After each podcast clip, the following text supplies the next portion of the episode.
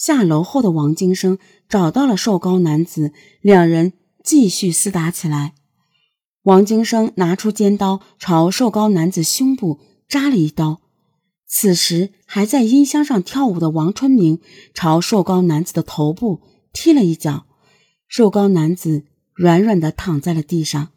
之后，王金生朝着瘦高男子的同伴，一个穿深色西服的年轻人身上扎去。随后，三个同伴中的一个白衣男子见状，惊恐地逃离舞厅，准备打车离开。王金生从舞厅里追了出来，打破车窗，用刀向白衣男子的肩部、臂部、头部猛刺数刀。两死一伤的血案在瞬间内结束。作案后，王金生迅速打车逃离现场。王金生杀人后。知道自己闯下了大祸，他不敢开自己的车，也不敢再回家，连忙打车逃到丰台区方庄附近一家他经常去的东北菜馆附近躲藏了起来。而刚刚逃回家的赵丽娟，因为匆忙之中没有取自己存在舞厅的包，手机和钥匙都在包里。回家之后。赵丽娟请地下室的工作人员打开他们租住的房门，换掉溅满鲜血的衣服，出门打车寻找王金生。在出租车上，赵丽娟用司机的手机给王金生打了一个电话。得知王金生安全逃离之后，又返回住处给王金生拿了几件衣服，赶到方庄与王金生会合。之后，王金生换掉血衣。两人打车逃到大兴区的一家浴池躲藏了起来。赶到浴池之后的王金生明白，警方很快就会展开搜捕他的大网。他对赵丽娟说：“咱俩分手吧，你明天就回老家。”为什么？惊魂未定的赵丽娟问：“你跟我在一起没有好结果，你要跟我在一起就回不了家了，你要想清楚。”王金生此时已经决定独自一人亡命天涯。王金生躲到浴池之后，为了躲避警方高科技侦查手段，他把手机卡从手机里取了出来，扔掉了。他从媒体上看到过，警方的高科技手段可以根据手机锁定机主所处的位置。在浴池里躲避了一个晚上的王金生和赵丽娟，一觉醒来。已经是三月二十三日中午十二点，王金生对赵丽娟说：“你等我一下，我出去找点钱。”之后，王金生离开浴池，用公用电话打给王水琴，让他送来了五千元钱。此时，赵丽娟想用王金生留下的手机打个电话，才发现王金生的手机里早已经没有了手机卡。一个小时之后。王金生回到浴池，拿出五百元来给赵丽娟说：“你赶快回老家躲避一下，不要跟我走了。”但赵丽娟却要坚决跟王金生一起逃亡。她说：“上次你带我不是去过四川吗？这次你再带我去四川吧。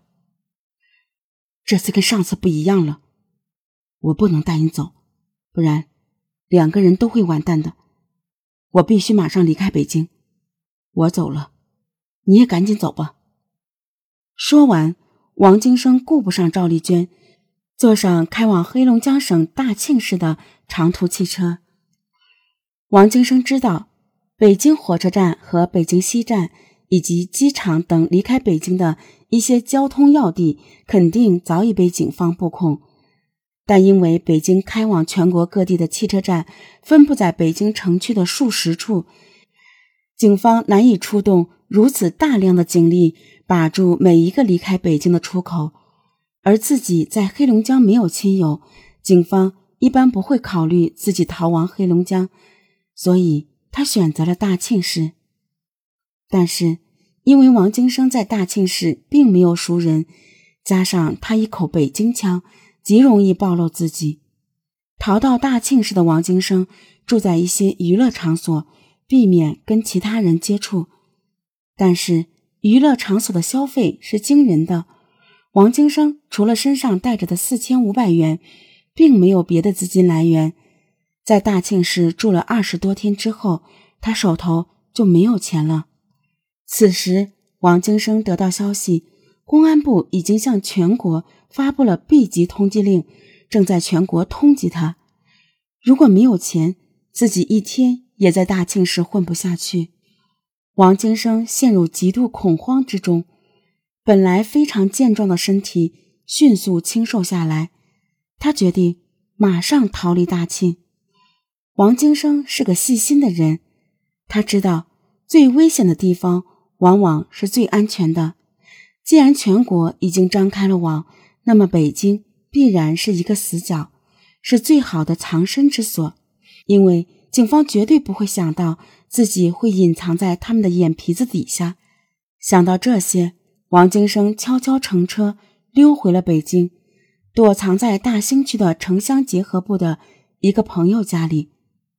收留王金生的是王水琴介绍的一个叫尹老二的男人。这个尹老二因为不务正业，婚后不久就与妻子离婚了，老婆带着女儿离开了他。王水琴让王金生叫他姐夫。尹老二在大兴区给王金生租了一间小房子，王金生悄悄住了进去。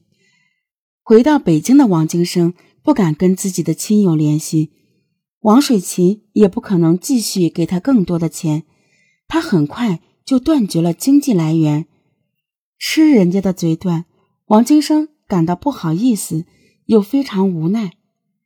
看到王金生实在没钱了。